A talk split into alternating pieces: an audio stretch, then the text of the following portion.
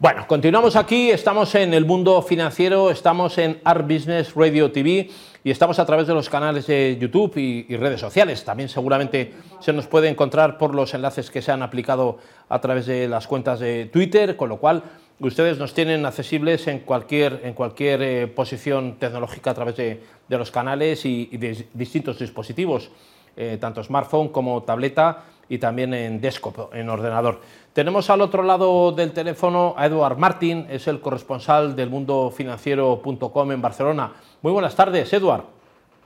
Buenas tardes, José Luis. Un saludo a todo el equipo. Te veo, te veo, te veo muy bien, ¿eh?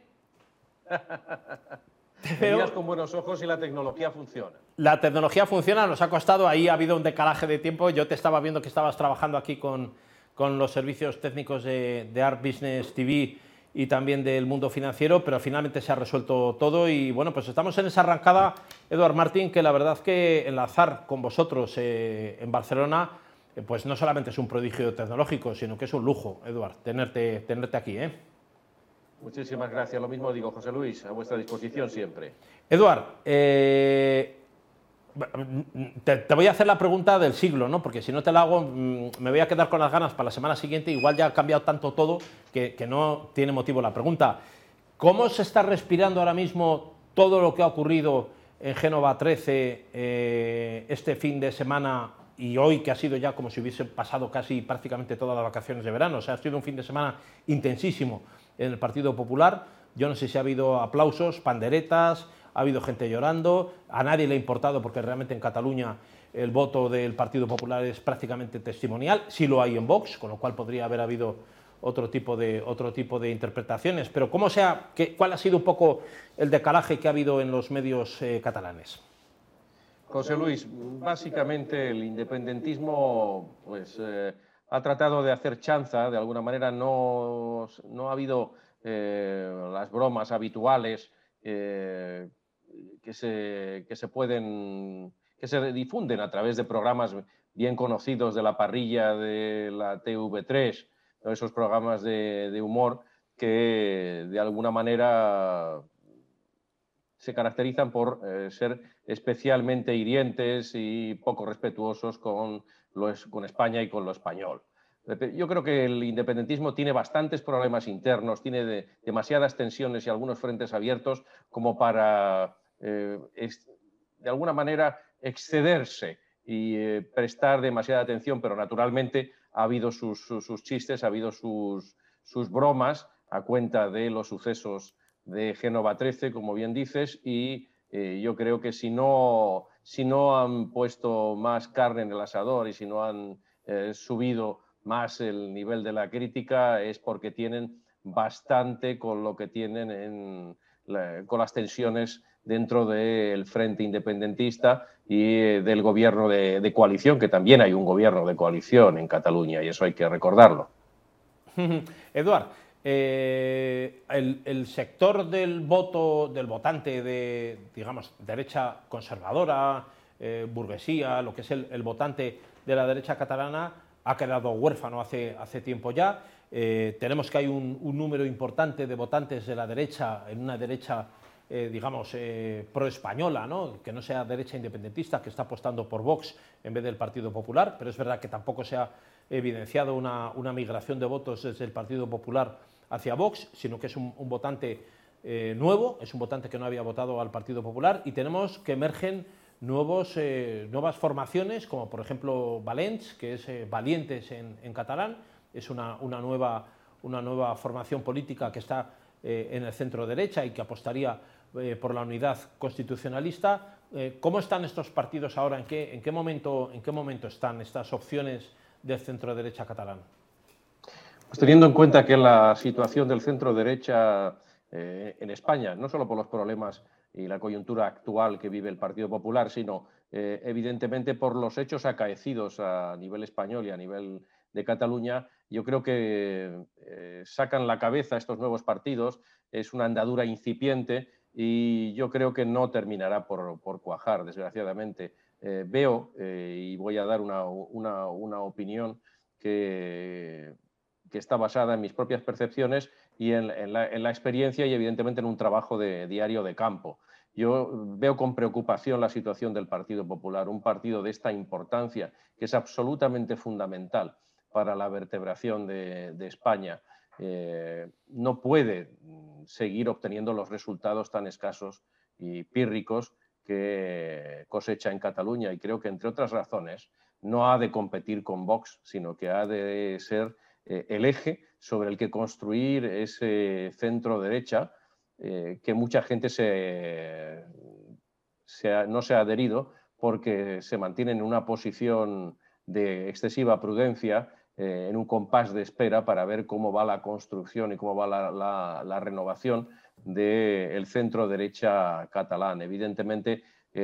contamos con la deserción de Convergencia y Unión, es decir, se han pasado con armas y bagajes al independentismo y salvo un muy pequeño núcleo que militaban en eh, Unión Democrática, es decir, para entendernos todo el entorno de eh, Josep Antoni Durán y Lleida, eh, todo lo demás forma ahora parte del núcleo duro,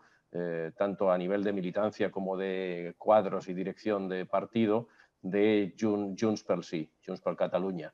yo creo, miro, esto con, preocupación porque el Partido Popular, entre otras cosas, ha abandonado eh, una línea de democracia cristiana eh, que es eh, absolutamente necesario para conectar con el votante no solo del medio urbano, sino de la Cataluña interior, porque Cataluña ha sido históricamente monárquica y católica. Por lo tanto, es, indispensable conectar con esa gran masa, con esa eh, mm, mayoría, entre comillas, eh, silenciosa, y para ello hay que, hay que tratar de crear sinergias y eh, establecer relaciones con todas aquellas fuerzas constitucionalistas del centro derecha eh, con, las que converger y con las que tener acuerdos programáticos eh, electorales y, mucho más allá de eso para gobernar el día a día. Eduard, Parecía para el Partido Popular y para Vox que, Pedro Sánchez estaba acabado, que se iban a convocar elecciones de cara a la Semana Santa o un poco antes del verano. Esto se va alejando, esas, opciones, porque ahora mismo eh, Pedro Sánchez prácticamente no tiene oposición, no tiene enemigos, eh, los enemigos son muy pequeños, eh, tenemos un Partido Popular que sería la gran opción en la oposición para hacer frente al Partido Socialista con Pedro Sánchez a la cabeza y no vemos que, eso termine de cuajar, con lo cual eh, podemos hacer unas previsiones eh, para Pedro Sánchez y el Partido Socialista bastante, bastante, bastante positivas ¿no? o bastante optimistas para, para lo que es la dirección de, Ferraz. A mí me parece además que también el voto de centro-derecha, Eduard Martín, eh, no estará tampoco, no podrá estar en el futuro inmediato en manos de un partido como Vox. ¿no? Habría, en el caso de que esto fuera peor para el Partido Popular, que hay que hacer esa previsión, esa hipótesis política, probablemente no, probablemente lo recompondrá en su alambique en Génova 13 o, en la nueva sede que, sea, eh, con esa refundación posible de la que algunos varones están hablando, pero en todo caso no parece que Vox sea la alternativa que pueda cubrir el espacio del partido que, que, pueda desalojar, que pueda dejar ese espacio político, que pueda dejar en el centro derecha el Partido Popular. No es Vox el partido llamado a ocuparlo, con lo cual podemos eh, fiar largo el plazo en que ese espacio se pueda, se pueda volver a llenar, ¿no? suponiendo que no lo pueda volver a recuperar el PP, quiero decir. Yo creo que hay que hablar en, términos de corto y, medio plazo, José Luis, eh, porque a largo, a largo plazo no sabemos exactamente cómo, cómo, cómo, cómo, quedará el panorama político a nivel de España y a nivel de, Cataluña. Eh, yo no sé exactamente cuáles son las, previsiones, pero desde luego si nos fiamos de las eh, encuestas impulsadas por, o auspiciadas por institutos privados y no digamos por todo lo que tiene que ver con la, estadística oficial, ha fallado, ha fallado todo pronóstico y yo creo que sobre todo los partidos han de acercarse a, la gente con humildad y deben eh, reformarse eh, en, profundidad, deben reformular sus propuestas políticas para que sean coherentes con su ideario, pero sobre todo para que la gente, la gente los vea como un instrumento práctico y eso es muy importante. Eh, sobre todo, vuelvo a insistir en esta idea porque el, Partido Popular, que es un partido de gobierno, eh, va, a cometer un error estratégico importante si acude, digamos, al rescate de esos votos, pues la sangría de votos que se le han desplazado hacia Vox es un error de, manual de la política. La batalla está en el centro y debería pensarse que, hay, que hay que recuperar sobre todo pactos de Estado, pactos de gobierno que, tengan un sello de moderación, de prudencia y, sobre todo de,